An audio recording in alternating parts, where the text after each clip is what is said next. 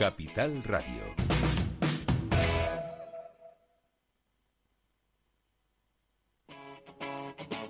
Capital Radio.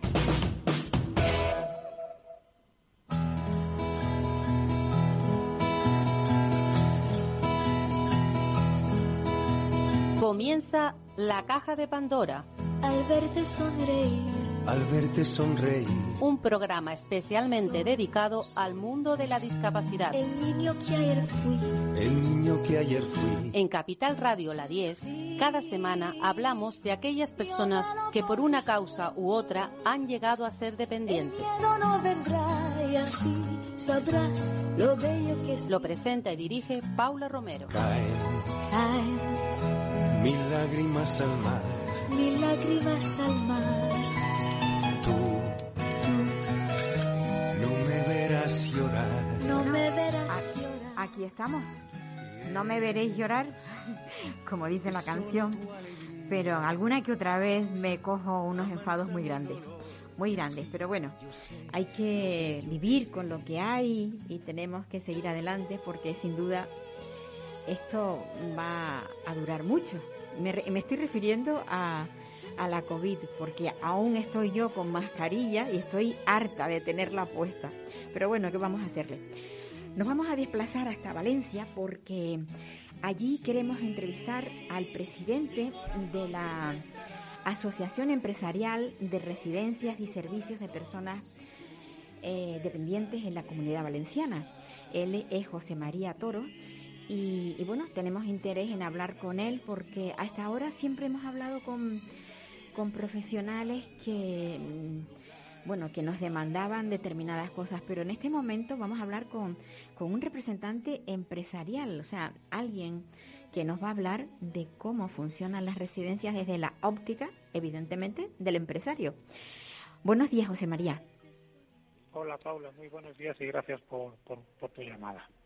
Creo que, que es importante, ¿no? Oír también a los empresarios, porque siempre eh, oímos a los, a los usuarios, usuarios y familiares, sin duda.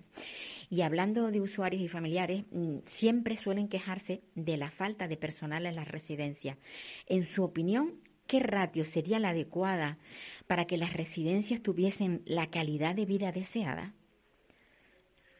Bueno, es un tema muy importante, ¿no? Yo creo que el ratio debe estar adaptado a realmente al perfil de personas que atendemos hoy en día. Es verdad que en los últimos años ha ido evolucionando mucho eh, el nivel de dependencia de estas personas y los ratios que nos servían hace 5 o 10 años, hoy yo creo que ya están obsoletos, ¿no?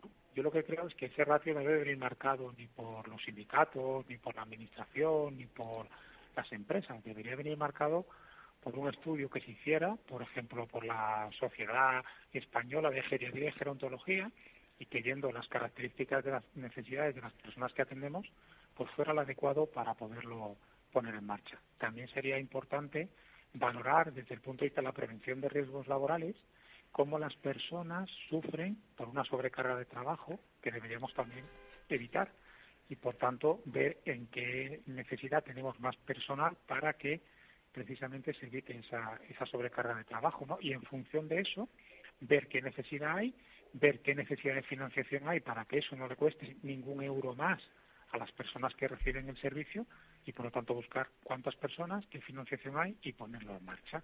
Y en esa línea, desde luego, nosotros estamos alineados con todas las propuestas que se están haciendo por prácticamente todos los grupos de interés que hay en el sector.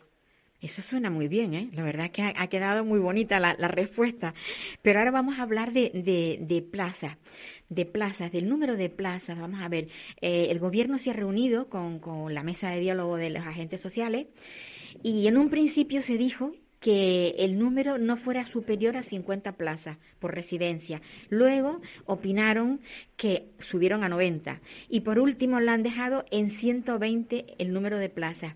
Según los conocimientos de, de usted en residencias, ¿cuál debería ser el número ideal? Bueno, yo creo que aquí hay otra otra cuestión que es importante. Yo creo que todos tenemos claro que tenemos que trabajar por unidades de convivencia. Y eso significa que las personas trabajarán en un entorno más parecido a un hogar, con una dimensión más pequeña de lo que venían acostumbrando hasta ahora, que hay quien habla de, de entre 15 a 25 personas podría haber en esa unidad. Yo creo que lo que es importante es que si el objetivo es que se trabaje por unidades de convivencia y que por lo tanto cada persona solo va a haber, si fuera de 25 a 24 personas más, ¿cómo hacemos posible esas unidades de convivencia? Pues yo creo que es integrándolas en centros que tengan algo más de capacidad. Por ejemplo, me da igual si yo realmente solo estoy conviviendo con 24 personas más, si ese centro tiene cuatro unidades de convivencia o tiene seis. A lo mejor si tiene seis hago perfectamente viable y se puede soportar económicamente para las familias, para la administración y para las entidades la puesta en marcha de estos recursos. Por lo tanto, si la fuerza la ponemos en la unidad de convivencia, a mí me preocupa menos que el tope de plazas en 100, porque la gente seguirá recibiendo el servicio en su unidad de convivencia de 25 plazas. Por lo tanto, si hace posible esa unidad de convivencia de 25 plazas, el que el centro tenga 150 plazas, a mí no me parece que vaya en detrimento de la calidad. Esa es una posición también, es práctica, pero quiero decir cómo hacemos posible que se pueda trabajar por unidades de convivencia. ¿Y cómo que hasta la fecha de ahora, de hoy, no, esto no se ha tenido en cuenta? Creo que ahora nos estamos moviendo muchísimo con, todo lo que ha pasado pero eh, la realidad es que mm, esto no es nuevo, esto viene de, de atrás, de, es muy viejo y siempre han estado masificadas las residencias, ¿o no? Bueno, yo, yo mire, eh, el tamaño de las residencias se refiere a una, más o menos eh, la mitad de residencias en la comunidad valenciana, por dar el ejemplo que mejor conocemos y que se puede trasladar al resto de España, ¿Sí? tienen menos de 50 plazas. Es decir, la realidad no es que todos los centros sean centros macrocentros o centros muy grandes. Yo creo que también eh, en esto hay, bueno, pues eh, hay una, una serie de, de, digamos, de cuestiones, de estereotipos que tenemos muy arraigados y que no todos son así. Eh, por ejemplo, las empresas. Pues solamente el 15% de las empresas en España, o sea, de los centros que están en España, están en empresas grandes. El 85% son empresas pequeñas. Muchas de ellas tienen una residencia o tienen dos, son empresas familiares. Es decir, la realidad de los centros no es siempre el macrocentro.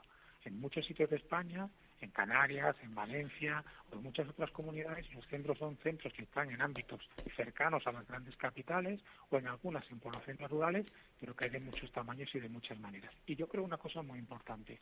No creo que nadie cuide, fíjese, la normativa nuestra es del año 2005, ¿eh? tiene muchísimo retraso. Sí, efectivamente, no, no han cambiado. Ya estamos, ya no ha cambiado. Sí, y sí. la realidad de las personas sí que ha cambiado pero yo creo que nadie cuida como en el año 2005. La gente no se espera que haya un cambio de normativa para seguir avanzando e innovando. Yo tengo la suerte de conocer muchísimos profesionales que llevan años trabajando en espacios más pequeños, en hacer una atención central a la persona, se llamara de la manera que se llamara, porque no siempre se ha llamado así, pero sí haciendo un trato humano y cercano para entender que la persona tiene que estar en una residencia como si estuviera en su casa. Eso Todos sí. los cambios que vienen ahora nos parecen bien, pero Pues ya es sí. verdad que hay gente igual que necesita esta motivación para adaptar su servicio a lo que requiere hoy el día a día, y en eso muchas empresas también, como muchas asociaciones, como muchos centros públicos también tienen que hacer ese esfuerzo, también hay que poner en valor toda la gente que lleva años trabajando en modelos más avanzados que también están ahí funcionando y que parece que nunca hablamos de ellos.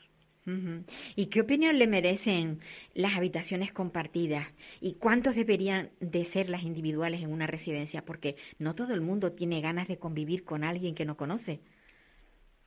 Pues mire, yo creo que cualquier persona que usted le pregunte prefiere una habitación individual a una habitación doble. Yo el primero. Sí, sí, sí. Yo creo que hay un, hay, un, hay un tema con esto y es sobre todo las transiciones que tengamos que hacer ahora hacia nuevos modelos, en los cuales evidentemente todo lo que se construya nuevo tendrá que ir con unos porcentajes de habitaciones individuales mucho más elevados, porque es lo que la gente necesita y quiere, y yo creo que tenemos que ver lo que la gente quiere. Pero es verdad que venimos de, otros, de otro tipo de modelos, ¿no? Por ejemplo, en la Comunidad Valenciana faltan 22.000 plazas en residencias, 22.000, ¿eh? somos la comunidad autónoma que más necesidad tiene. Nuestra propuesta es, todo lo nuevo tendrá que ir adaptado a esos ratios mayores de plazas individuales, pero si nosotros nos ponemos ahora a convertir habitaciones dobles en habitaciones individuales en la comunidad valenciana, lo que nos va a suceder es que vamos a perder miles de plazas. Claro. Miles de plazas dejarán de atender a personas. Por lo tanto, tendremos que buscar una solución transitoria que permita atender a estas personas sin perder plazas para potenciar los nuevos modelos que vengan por delante. Pero evidentemente eso es un camino sin retorno, Paula. Sí. Claro que la gente quiere estar en un entorno. Es verdad que hay casos en que hay gente que nos pide, y, y lo pide de manera expresa, el hecho de compartir habitación por cuestiones personales, de situación en la que se encuentra, etcétera. Y después también es verdad que a medida que incrementamos el número de habitaciones individuales, también supone un incremento de los costes que tiene que soportar la plaza. Con lo cual es verdad que hay gente que no puede acceder a una plaza individual aunque quiera, porque los recursos necesarios económicos no dispone de ellos. Y eso también tendríamos que trabajar para mejorar la financiación y que la gente no tenga que decidir si quiere una habitación doble o individual en función de su capacidad económica, sino en función de su necesidad. Cuando hablamos de, de estas plazas, podemos también englobar dentro al mundo de la discapacidad intelectual, porque ustedes también eh, tienen, eh, o sea, la empresa tiene también eh, residencias para personas con discapacidad intelectual. Sin duda.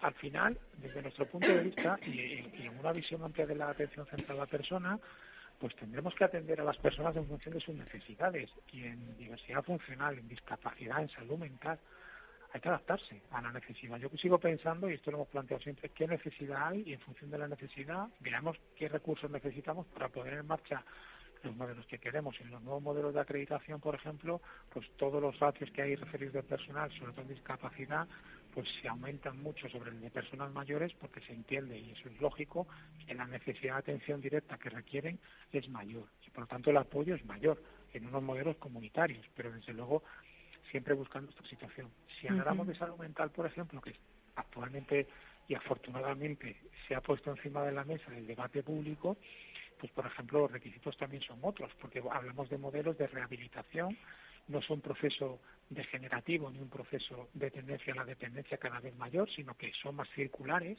y hay gente que evoluciona hacia mejor. Puede ser un recurso residencial a un recurso tipo vivienda con apoyos, puede volver si lo es necesario, puede avanzar. Es decir, yo creo que al final no solo se trata de ya del tipo de recurso, sino de qué solución le damos en cada momento a la necesidad de esa persona en, esa situación concreta, ¿no? y, tenemos que ser rápidos para pasar de unos recursos y unos servicios a otros para, para, para precisamente atender a la persona o darle los apoyos que necesita en cada momento. Pues sí.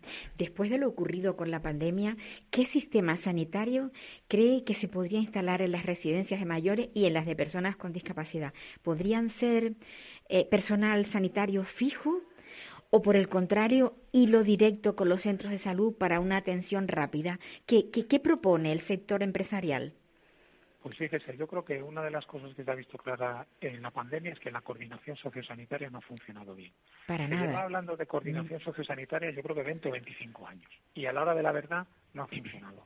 Las personas que estaban en residencia, sobre todo las mayores, porque han sido las, las que mayor riesgo tenían por, por, por, la edad, que ha sido el factor de riesgo más elevado que hemos visto en residencias y personas que estaban en su casa.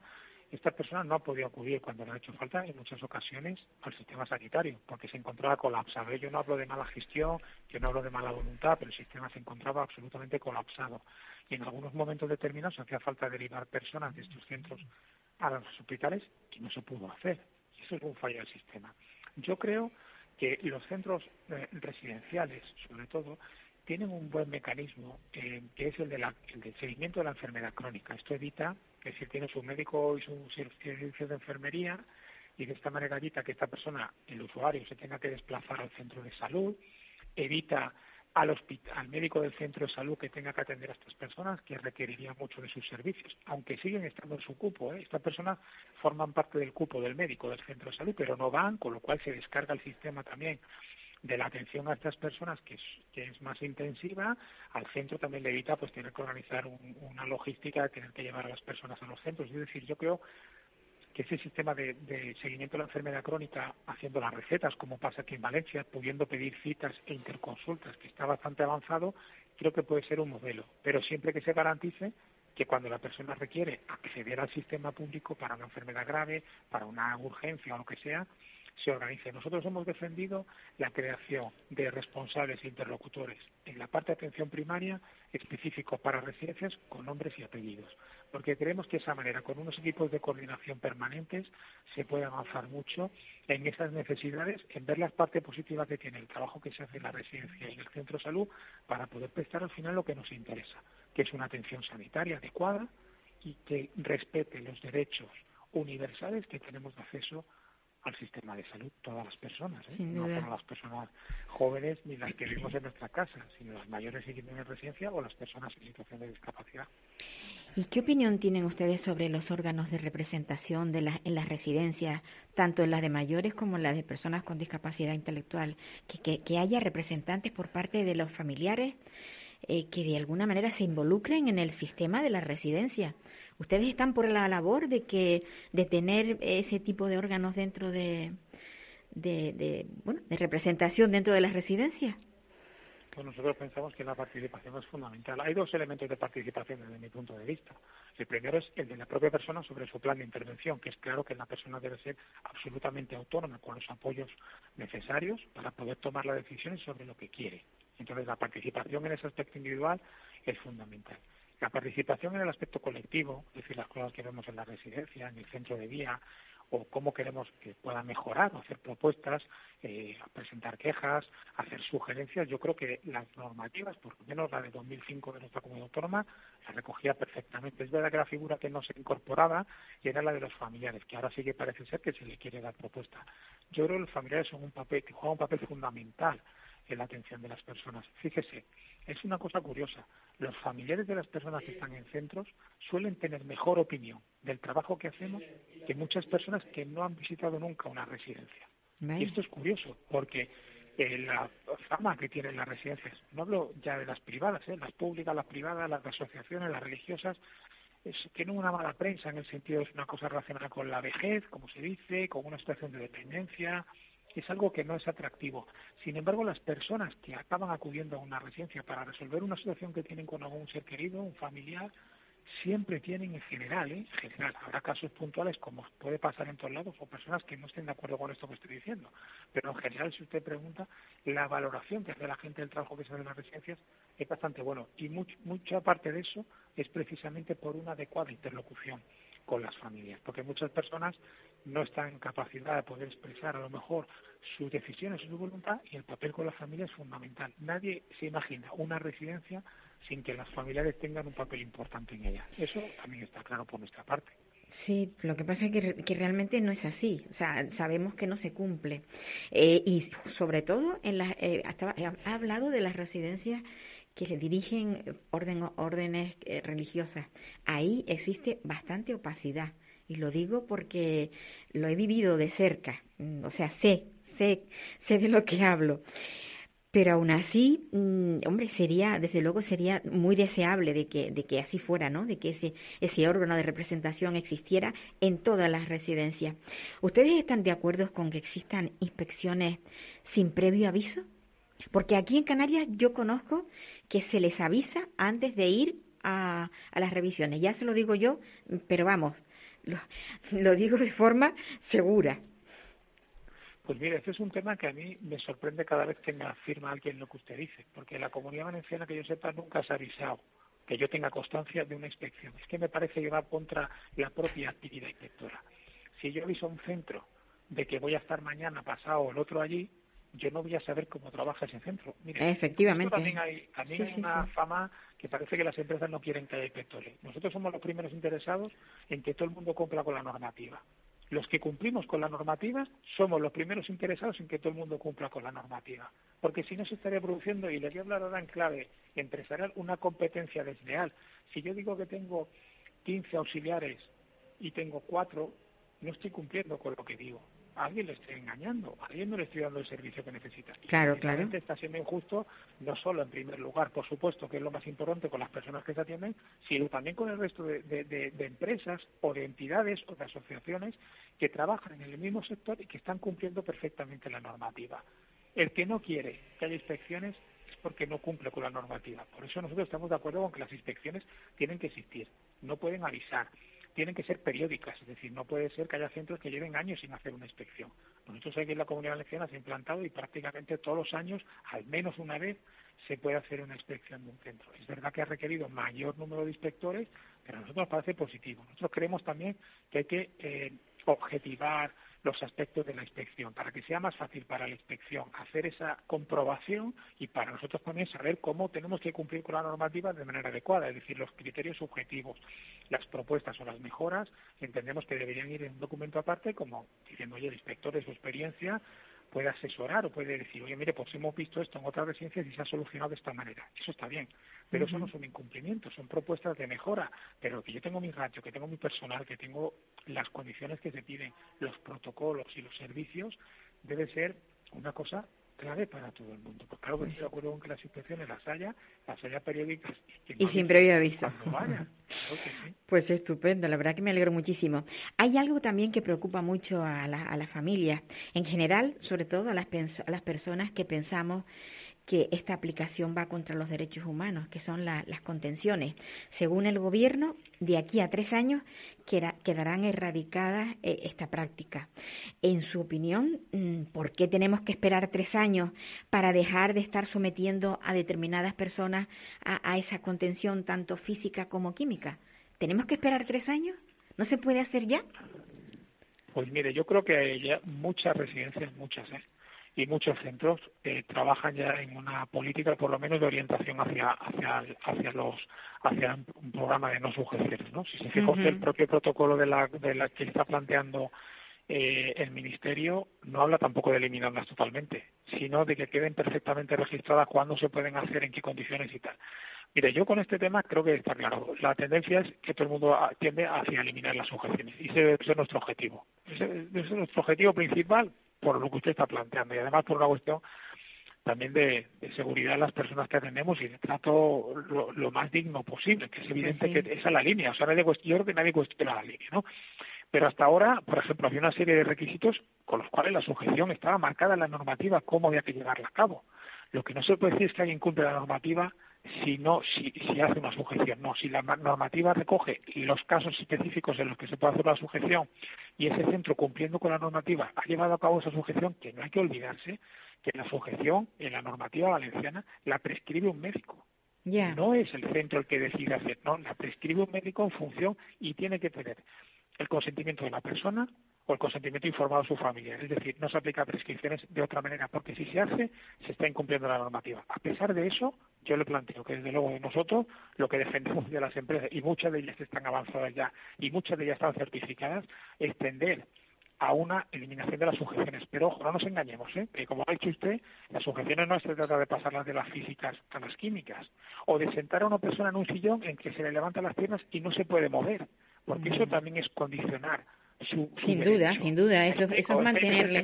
no, tenemos un asiento que se levanta y entonces no hay ninguna sujeción mecánica, no, pero lo tiene usted en una posición que esa persona no se puede No puede moverse, está inmovilizando. Entonces, lo que creo que tenemos que hacer es un debate y tenemos que, teniendo claro el objetivo todos, hacer un debate serio sobre lo que conlleva, pero no nos engañemos, ni las sujeciones químicas son mejores, ni el dejar a una persona en capacidad para moverse sin una sujeción homologada correspondiente es mejor que otra. O sea, creo que el debate no, no, no, ambas, ambas son malas, ambas son malas.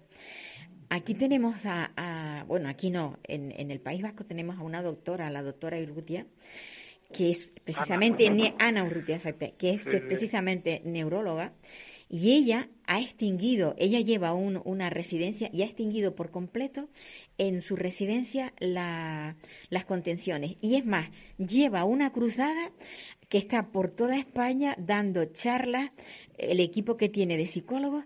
para, sí, sí, efectivamente, para que la gente llegue a la conclusión de que se puede, se puede, con, con terapia se puede mantener, incluso Vamos a hablar también de las personas con discapacidad intelectual, que donde más se utiliza eh, los psicotrópicos es con las personas de discapacidad intelectual, porque son personas que, bueno, que tienen problemas de movilidad, se mueven mucho, molestan, tienen eh, actitudes disruptivas, y aquí también está viniendo bien, o sea que creo que, que el modelo tiene que cambiar y mucho, y mucho para calidad de vida de, de las personas que, que, residan en, en, estos lugares, en residencia.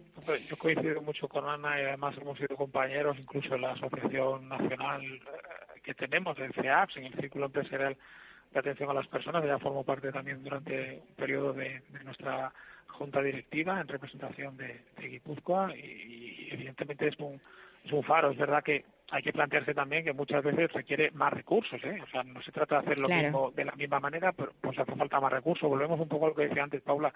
Si al final es un, es un yo creo que es un problema de tener los recursos necesarios. Si necesitamos aumentar el ratio personal para que se pueda trabajar sin sujeciones, ese ratio personal tendrá que subir con cargo a los cargos al fondo público, porque si no obligaremos a aumentar el copago de las personas que están recibiendo el servicio y esto es evidente, o sea, el servicio es de un importe muy elevado. Yo siempre digo que caro no es porque creo que tiene muchos servicios añadidos en el coste que tiene. Pero es verdad que supone un esfuerzo tremendo para las familias. Si nosotros ahora decimos vamos a trabajar en este modelo y ese modelo vale mil euros más por cada plaza al mes, ¿cómo vamos a hacer eso para que las familias no tengan que pagar mil euros, ni doscientos, ni trescientos, que no lo tienen? ¿Vamos a echar a la gente de las residencias por tener un modelo mejor? Para mí esa no es la solución. La solución será buscar un modelo mejor en los cuidados, en los derechos, en la dignificación, en los ratios, en la prevención de riesgos laborales, en el resultado que acabemos dando pero que sea asumible por la gente para que la gente no se acabe volviendo a su casa porque no tiene capacidad de ser atendido en una residencia y no tiene los recursos necesarios. Mire, nosotros no queremos trabajar solo para la gente que tiene capacidad económica. Esto es muy curioso que insista, pero hay gente que lo duda. Nuestro sector, aunque seamos empresas, somos empresas que trabajamos en servicios sociales y tenemos un papel más allá, que es la generación de riqueza, que debe ser una generación de riqueza o de valor para todas las personas con las que interactuamos. por supuesto, lo primero con las personas usuarias, con los trabajadores, con las administraciones, con los proveedores, con las familias, con todo el mundo. Nuestro trabajo tiene que generar valor amplio. Ese valor no tiene que ser económico, ¿eh? puede ser un valor precisamente de apostar por un buen servicio. En ese contexto, nuestro trabajo lo tenemos que hacer así. Nosotros hemos sido, y es curioso esto porque al final hay que recordarlo, durante la pandemia y durante el año 21, por ejemplo, las movilizaciones para recuperar las visitas, para recuperar las salidas, para recuperar el contacto físico. La Asociación Empresarial AERTE ha llegado a pedir medidas cautelares contra la Consellería para recuperar el contacto físico, Paula. Esto, que parece más propio de asociaciones de, de lo ha tenido que hacer la propia asociación. Mire, nosotros cuando acabó el, confinamiento en junio, en junio tuvimos una reunión importante con la Consejería de Sanidad de la Comunidad Valenciana. Lo primero que le pusimos encima de la mesa, sacamos un documento de conclusiones que habíamos tenido del periodo de confinamiento. El primero fue que a la gente no se le podía atender en las habitaciones, porque habían sufrido un deterioro brutal esto lo plantea la asociación empresarial. Las entidades que se sientan con la cosa dicen, esta no puede ser la solución. Y ya dijimos en su momento, no se van a morir de COVID, se van a morir de pena. Esto es inasumible. Hay que buscar una solución. Y esa fue nuestra propuesta, aparte de otras, con las pruebas, test, equipos, coordinación sociosanitaria, que dijimos, hay que recuperar el contacto, hay que sacar a la gente de las habitaciones. Eso se hizo no por gusto de las empresas, ni por gusto de las entidades, ni de las residencias. Se hizo por imperativo de las autoridades sanitarias aquí en la Comunidad Valenciana y en el resto de España. Y eso es importante también que se ponga en valor, porque yo creo que hemos jugado un papel de nuestra experiencia en el contacto con los familiares y con las personas usuarias de defensa de la situación y de lo que estaban viviendo personas mayores y personas en situación de discapacidad. Hoy en día en la comunidad valenciana, afortunadamente, ya no hay ningún tipo de normativa específica por COVID para centros eh, residenciales en discapacidad, ni de centros de día, ni centros ocupacionales. Pero en mayores las seguimos teniendo. ¿Y si existe la, cita, existe la cita previa? Pues mire, no existe la cita previa, Paula, pero yo les quiero hablar siempre con mucha honestidad. No existe la cita previa, se ha eliminado. Pero ahora resulta que seguimos teniendo condicionantes para hacer una visita. Nos dicen, tiene usted que hacerla en un espacio que respete la intimidad, pero que esté ventilado. Tiene usted que hacer un proceso de desinfección previa y posterior. Tiene usted que hacer cuando entre la persona, tomar los datos, tomar la temperatura y registrar una serie de cuestiones. Entonces, eso al final nos lleva a que si usted viene a un centro, y tenemos que hacer todo ese proceso porque ahora mismo no tenemos la capacidad de movilizar los mismos espacios que teníamos antes de la pandemia, pues al final a lo mejor se tiene que estar esperando media hora en el centro, en la puerta. Yo prefiero acordar con usted una hora, no para evitar que usted venga a la hora, sino para evitar que espere usted media hora afuera y que si me dice usted que va a venir a las dos, pues yo le digo, mire, a las dos, Paula, no puede ser, pero a las dos y cuarto podríamos tener el sitio preparado para que usted pudiera estar con su madre. A mí me parece que eso no es ir en contra de, de, la, de los derechos de las familias, es precisamente facilitarles el tema, que me parece mucho mejor decirle a qué hora puede ser bueno que venga, por el espacio que podamos disponer de tener la media hora esperando en la puerta a que se libere ese espacio que tenemos ahora. Hay que recordar que antes de la, de la pandemia, y esto mucha gente se le ha olvidado, los centros residenciales, yo no sé si usted tuvo oportunidad de ir un domingo a una residencia, aquello estaba lleno, las familias, los nietos, los amigos que venían. Bueno, aquello era verdaderamente impresionante, porque además se podía utilizar cualquier espacio para la visita, cualquier espacio. Ahora no nos dejan. Entonces, ¿existe la cita previa? No. Pero las condiciones que nos exige la normativa nos lleva a tener que facilitar una cita previa precisamente por evitar que las personas estén esperando la puerta. Pues oiga, yo creo que eso es más razonable y la gente cuando se lo explicas lo entiende, nadie pone problema. a la gente que no le parezca bien porque no le cuadre la hora. Es verdad, pero estamos limitados nosotros por la propia normativa que todavía existe. Pues por último, me gustaría hacerle una pregunta. ¿Usted cree que la gente se queja? eh, las quejas son infundadas. Y de ser, de ser así, ¿por qué surgen tantas asociaciones en defensa de este sector? ¿Qué, qué es lo que pasa? Mire, yo no creo que la, yo no creo que nadie se queje por gusto. Eso es lo primero que le diría. O sea, no creo que nadie, cuando una persona está bien atendida, esa persona no se queja, ¿no? Y cuando un familiar siente que su centro está bien atendido, no se queja. Y es verdad que hay dos aspectos que para mí son importantes. Una es la expectativa que pueda tener uno, que muchas veces no comparamos con la, no, la realidad la comparamos con nuestra expectativa y a lo mejor a nosotros nos parece que el trabajo que está haciendo no llega a eso, y es verdad, pero esa es nuestra expectativa, pero yo no creo que nadie se quede por gusto, y la otra también es la representatividad de la expectativa. Si yo tengo, en la comunidad valenciana se atienden 26.800 personas todos los días. En el resto de España, en el conjunto de España, 355.000 personas. ¿Alguien cree que si esas 355.000 personas estuvieran tan mal atendidas, no habría una verdadera revolución? Pues sí, habría. O sea, yo creo que hay mucha gente que está muy bien atendida y que hay gente que puede ser que no esté bien atendida y habrá que pelear y luchar para que eso cambie, evidentemente.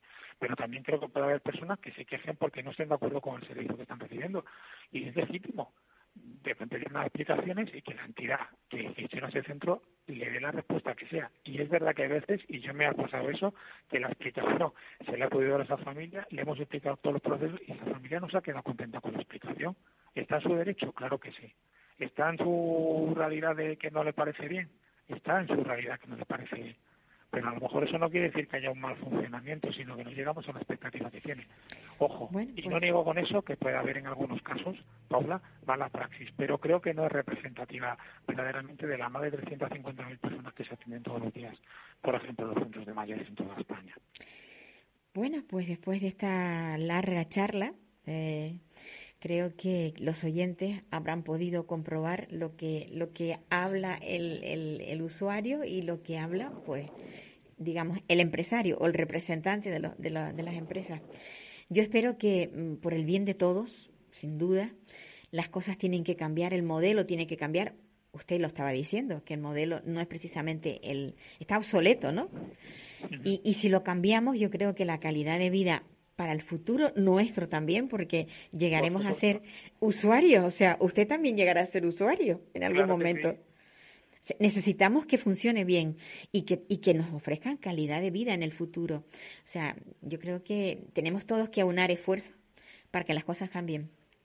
Así es. yo creo que en esa línea estamos, ¿eh? Nosotros nuestra visión y nuestra posición sobre el tema, pero creo que en el fondo y en, los objetivos todo el mundo lo tiene claro hacia dónde tenemos que ir.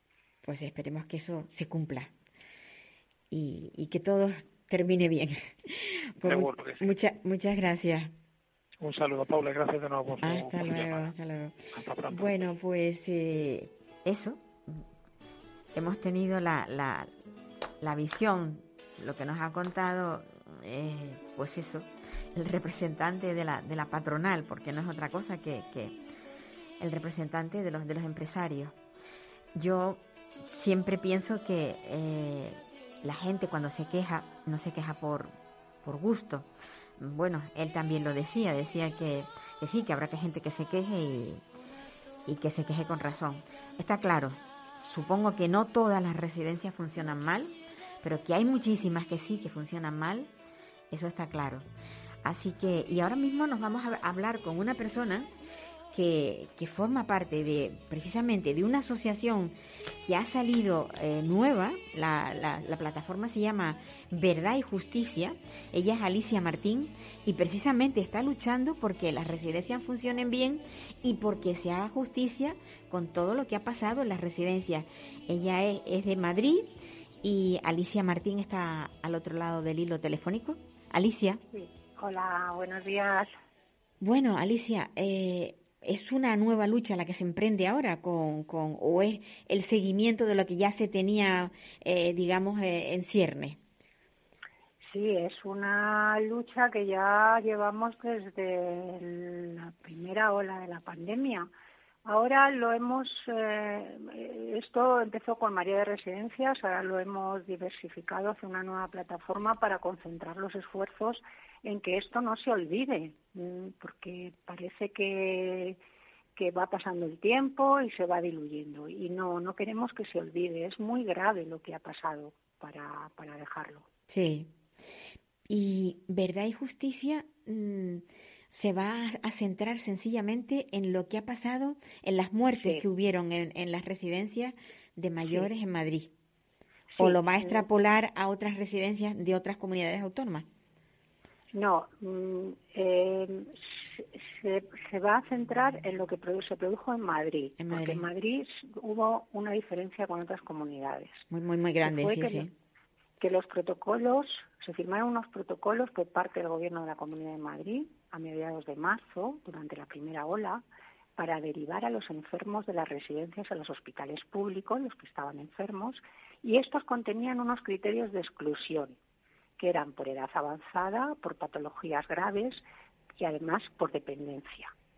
Estos criterios vulneran claramente, entre otras cosas, los derechos del discapacitado. Se referían a, personas que tenían un deterioro funcional severo, menos de 25, sino mm, por de acuerdo al índice de Bartel, o deterioro funcional grave, de 25 a 40, más un deterioro cognitivo moderado, es decir, quedaban excluidos los enfermos con dependencia grave y dependencia moderada. Estas personas no podían ser trasladadas, no tenían autorización para que una ambulancia fuera a recogerlas a las residencias y llevarlas a los hospitales. Bueno, se supone que salvo las que tenían seguros privados. Efectivamente, las que tenían seguros Porque privados. Porque ahí, no entraba. Eh, claro, es que eso sí que es tremendo. Es que es que lo enfocaron como que no había plazas en, públicas en, en, los hospitales públicos, que estaban colapsados. Pero no es verdad. Teníamos SIFEMA, teníamos los hospitales medicalizados, que recordemos que llevaban a las personas menos graves, pero los pusieron con oxígeno, que era lo que en muchas ocasiones necesitaban los residentes de las residencias.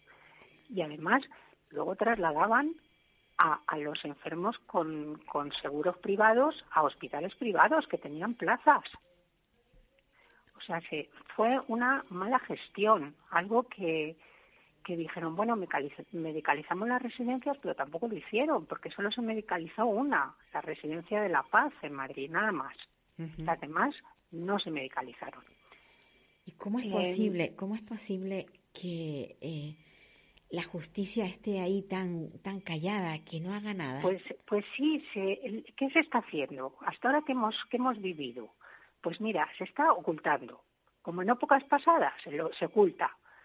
Primero se abrió una comisión de investigación para esclarecer estos hechos, pero hubo un pacto entre el PP y, Vox en la Comunidad de Madrid y se paró la comisión de investigación. Y, y luego, ¿qué pasa con los tribunales? Mira, ya el Tribunal a, eso, me, a, eso, me, refiero yo, a los tribunales. Claro, El, 18 de, de, diciembre del 2020, el Tribunal Supremo dictó un auto que dijo que se indagara el origen de los protocolos porque la derivación a los hospitales debe ser un acto médico y no una orden. Hoy en día existe la posibilidad de, de, que el médico de una residencia o en una casa que venga a visitar a un enfermo diga, pues no va a haber mejoría aunque se le traslade al hospital. Pero si la familia quiere llevarlo al hospital, el paciente es trasladado, cosa que no se hizo en las residencias. Claro, claro. Mm, a las, a las familias se les dijo que por un protocolo, y se les informaba así por teléfono, por protocolo no se le llevaba a los hospitales. Y, y, y además, pensemos que, se les dejó morir pues con neumonía, sin oxígeno y en total soledad porque no, no estaban permitidas las visitas. no tenían los familiares acceso a ver qué ocurría allí. Además, las fiscalías pues tampoco actúan. Lo hace, si lo hacen es para como para minimizar las consecuencias de los protocolos. Por ejemplo, dicen que no eran obligatorios y cuando sabemos que en todas las residencias, como en los hospitales, son los protocolos los que eh, llevan el quehacer del día a día, por las duchas, las comidas, en fin. Eh, y las querellas, además, hay una cosa muy importante que impide el esclarecimiento es que las querellas deben de, presentarse de forma individual, lo que obliga a cada familia pues, pues a costear unos gastos de abogados y de procuradores inmensos y, y, además las querellas están este, esto hace que las querellas están dispersas en distintos mm, juzgados de Madrid con lo cual es, es difícil eh, gestionar y ver claramente qué es lo que ocurrió porque cada juzgado tiene los suyos Claro. ¿Y no es mejor aunar esfuerzos y a través canalizarlos todos a través de la plataforma? ¿O no se puede? En la plataforma sí. Eh, se han puesto alrededor de 400 querellas, porque a través de los abogados que ayudan a María de Residencia de forma voluntaria. Hemos puesto unas 400 querellas. Pero es que la mayoría son inadmitidas. Luego hay que apelar a la audiencia provincial, que también se desestiman, y, y se desestiman por cuestiones de decir es que el médico de la residencia ha afirmado aquí que tenía patologías previas y que era de edad avanzada. Pues, ya está, con eso ya se desestima. Son, no tienen unas razones muy, muy sensatas de decir por qué no se le trasladó a un hospital. Eso ya lo sabemos, que tenía patologías. Eh, o sea, y luego las pocas querellas que, que llegan al Tribunal Constitucional, pues como es un tiempo muy costoso en dinero y en tiempo, pues las familias pues terminan abandonando. O sea que nosotros hemos puesto 400 querellas, pero de esas cada vez hay menos. Con el tiempo se van agotando. Claro. La verdad es que es muy triste, ¿eh? todo esto es tristísimo. por eso sería importante una comisión de investigación sí. y centralizar todas las querellas en un juzgado. Pero no hay voluntad, no hay voluntad ni política, Ni... no, no, no la hay. No, no la hay, no la hay. Esa, eh, es la pena. Y, y, es una cosa, es un, un, hecho que nos parece tan sumamente grave, uno de los más graves que, que ha vivido España, yo, yo creo, ¿no? Que se dejen así. Morir a tanta gente, sí, sí. Bueno, y estamos hablando de personas con, mayores, pero han habido también personas con discapacidad y, y, de ellas no se habla, ¿eh? No, no, no, no, no. Y, los criterios están claros, ¿eh? Los criterios están publicados, los criterios de exclusión por los que no. Y no, no, era a edad avanzada uno de los criterios, sí, 80 años. Pero discapacidad pero también. criterios como los que os he leído, que, que no son, son de gente dependiente. Exacto. Sí, sí, sí, sí. Y no se ha hecho nada. Y son 9.468. Algo terrible, devastador. Las defunciones registradas. De ellas, 7.290 personas, o sea, un 77% del total, fallecieron sin atención médica en las residencias de la comunidad en Madrid durante los meses de marzo y abril. Y ahí está. Sufriendo solitas. Intentando. sin, sin, paliativos, sin nada, sin nada. Tremendo, tremendo. La verdad es que, bueno, yo me alegro que la plataforma esta eh, bueno, pues salga a la luz para, sobre todo, para ver qué se puede hacer. A ver si, y, y, para y, y, para también intentar que, que las residencias en España, no solo en Madrid, sino en España, den un giro, den un cambio. Sí. tomen en serio un, a, las personas mayores que, que ingresan en residencias no porque quieran sus familiares, sino porque porque no tienen otro remedio, como en las escuelas infantiles cuando llevamos a los niños. No es una cosa tan rara, ni extraña, ni... No, es que no hay, no hay alternativa. Pero es que no hay alternativa y están en manos de empresas de negocios, de inversores, que quieren sacar beneficios. Y tenemos a las personas mayores y dependientes, no solo mayores, dependientes en estas situaciones. Pues sí. Esperando que ellos saquen sus beneficios y, y ahí vivimos muchas em, situaciones que se puede considerar de maltrato, porque si no tienen, si intentan ahorrar en cuidadores, en alimentación, en rehabilitación, en talleres, pues lo que están haciendo es que las personas no estén bien alimentadas porque no tienen suficiente gente que, les dé el tiempo necesario para alimentarlos bien, para para cambiarlos de pañales y no sufran heridas, para tener una rehabilitación y que no vayan aumentando en su eh, pues eso, en que sean cada vez más dependientes. que no, que no, que el deterioro no aumente, que el deterioro no aumente. Claro, eh, necesitamos mm, transparencia. Vivimos esa, esa cosa de, de, si algo pasa en las residencias que no se sepa.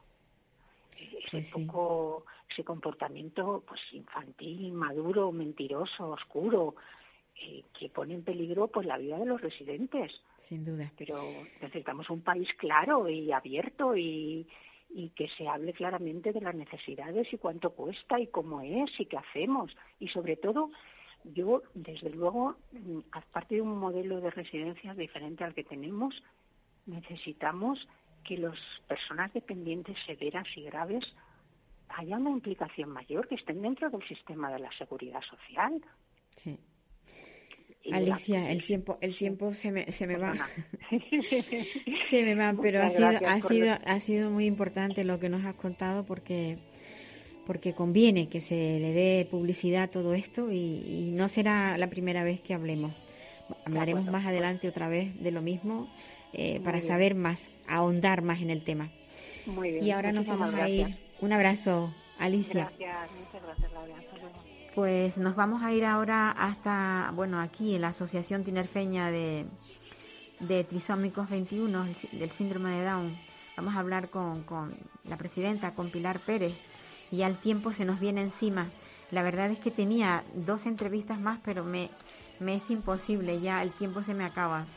A ver si conseguimos hablar con Pilar, porque me quedan escasamente cinco, cinco o seis minutos, no sé exacto cuánto nos queda, pero muy poco, vamos. A ver si está por ahí Pilar. Sí, creo que la, la, tenemos ahí. ¿Podemos? Podemos hablar con Pilar, vale. Pilar, ahora. Hola, buenos días. ¿Qué tal, Paula? que, te voy a dedicar muy poco tiempo, porque la verdad que ha sido tan extenso todo lo que he tenido con anterioridad. Pero bueno, cuéntame, eh, ¿cómo estás? ¿Qué es lo que estás haciendo? Porque como no paras... pues no, la verdad es que no, que no, que no paramos. dime, dime, venga. Eh, hombre, ahora estamos muy, muy metidos con educación, ¿vale? Estamos con, con charlas de sensibilización a los alumnos, con charlas al profesorado, pues para ofrecerles metodologías de, trabajo, de aprendizaje para, para los niños con síndrome de Down, y facilitarles un poquito el trabajo porque sabemos que son 20 muchos alumnos dentro de un aula y bueno, encima tienen niños con la peculiaridad de que tienen algún tipo de discapacidad o de trastorno. Entonces, bueno, ayudarlos un poquito, en eso estamos metidos. Y ahora con el final de curso, pues más todavía. No, pero que además eso es muy importante. Eh, a ver, que, que, haya una asociación que se involucre hasta ese, hasta ese punto para que el profesorado tenga eh, más conocimientos de cómo eh, trabajar con ellos, eso no es usual. No, hombre, ¿sabes lo que pasa? Que, a ver, nosotros entendemos desde la asociación que lo que es educación es la base para cualquier persona. Sin duda, no es para, para su para su futuro. Entonces, bueno, pues los niños que tienen discapacidad, pues la educación también es su base para para marcar su, su futuro, para que ellos puedan, bueno, pues ser lo más autónomos posible siempre. Ese conocimiento nunca está de más. Y también entendemos que eh, todo el profesorado, bueno, pues no está especializado en menores con discapacidad. Entonces, bueno, como entendemos todo eso, pues nos hemos metido dentro y en eso estamos. Pues me parece genial. entre, muchas cosas, facilitando también a la familia esas terapias para, para los niños, para poder compaginarlas con, el, con los colegios a nivel económico y bueno, pues ahí vamos. Mira, Pilar, ¿y la, ¿y la atención temprana? ¿Seguís luchando para que eso se lleve a cabo como, como debe ser? Sí, seguimos, seguimos luchando porque, bueno, pues lo mismo, entendemos que es algo básico para, para nuestros niños eh, que debería de estar reglado directamente a través de la seguridad social. Sí. y, y no tendríamos que estar los papás eh, pagando pues bueno pues ese montón de dinero que vale esa atención temprana externa. Que además encima no es solo la atención temprana sino que a lo largo de toda su vida y tú lo sabes necesitan esas terapias. O sea Sí, debería de estar incluido dentro de la seguridad social. Pero bueno Sí, no, yo es creo que... que- eso es una lucha muy muy externa No, y además muy dura. Y, y a ver, y, y, y las familias que económicamente pueden, estupendo. Pero dime tú, las que no pueden, ¿qué pasa con esos críos? ¿Se quedan Sí. sin ese estímulo tan necesario para poder sacar ese potencial que tienen dentro? Es que, es que eso es muy malo. Claro, Paula, pero encima también eh, añadimos el agravante de que ya no es solo económicamente, sino lo que tardan en ser derivados, lo que tardan en ser tratados, eh, lo que tardan porque muchas veces el, el gran número de papás no tienen el conocimiento de lo que tienen que hacer porque no son asesorados de dónde tienen que ir, lo que tienen que hacer. Entonces, bueno, pues tarda muchísimo en esos niños recibir esa atención temprana y esos cuidados que necesitan. Pues sí.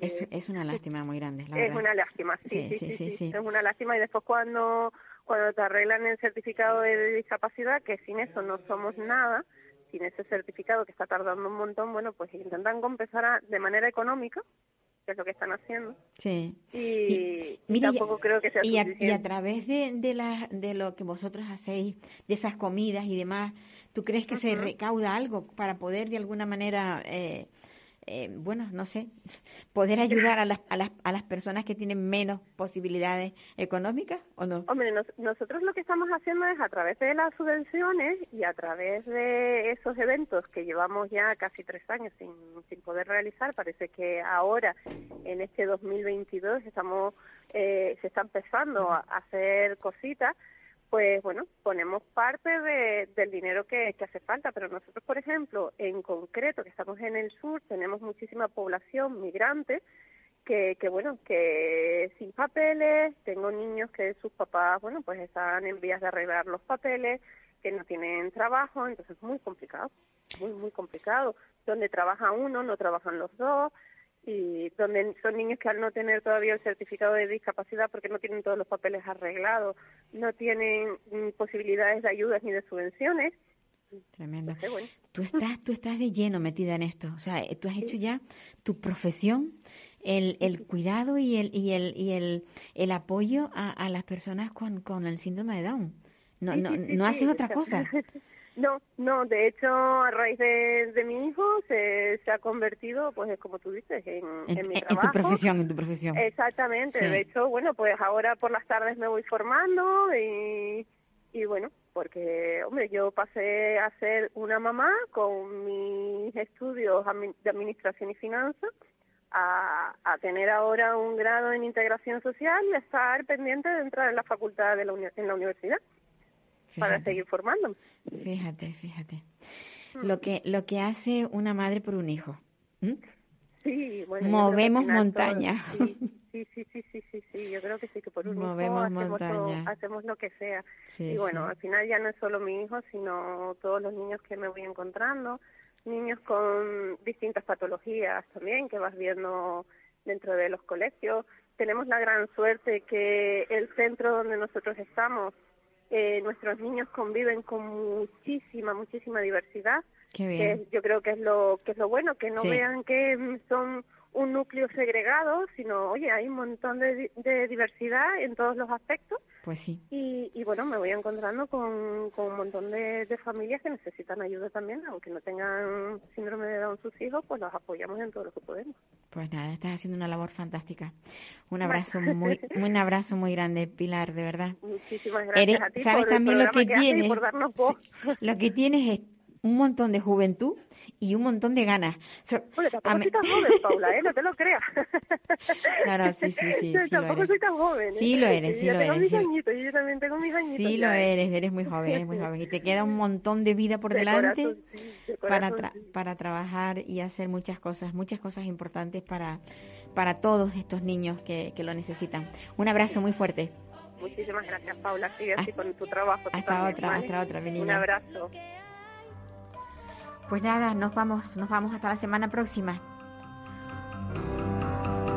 Adiós, me voy, olvídense nadie. Adiós, adiós, a usted, usted y usted.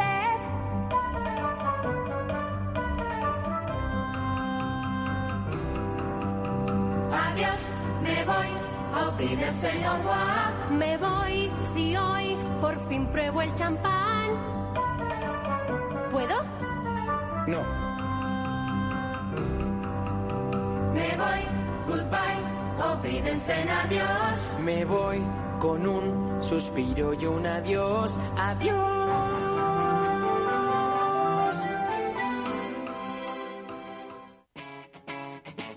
Capital Radio.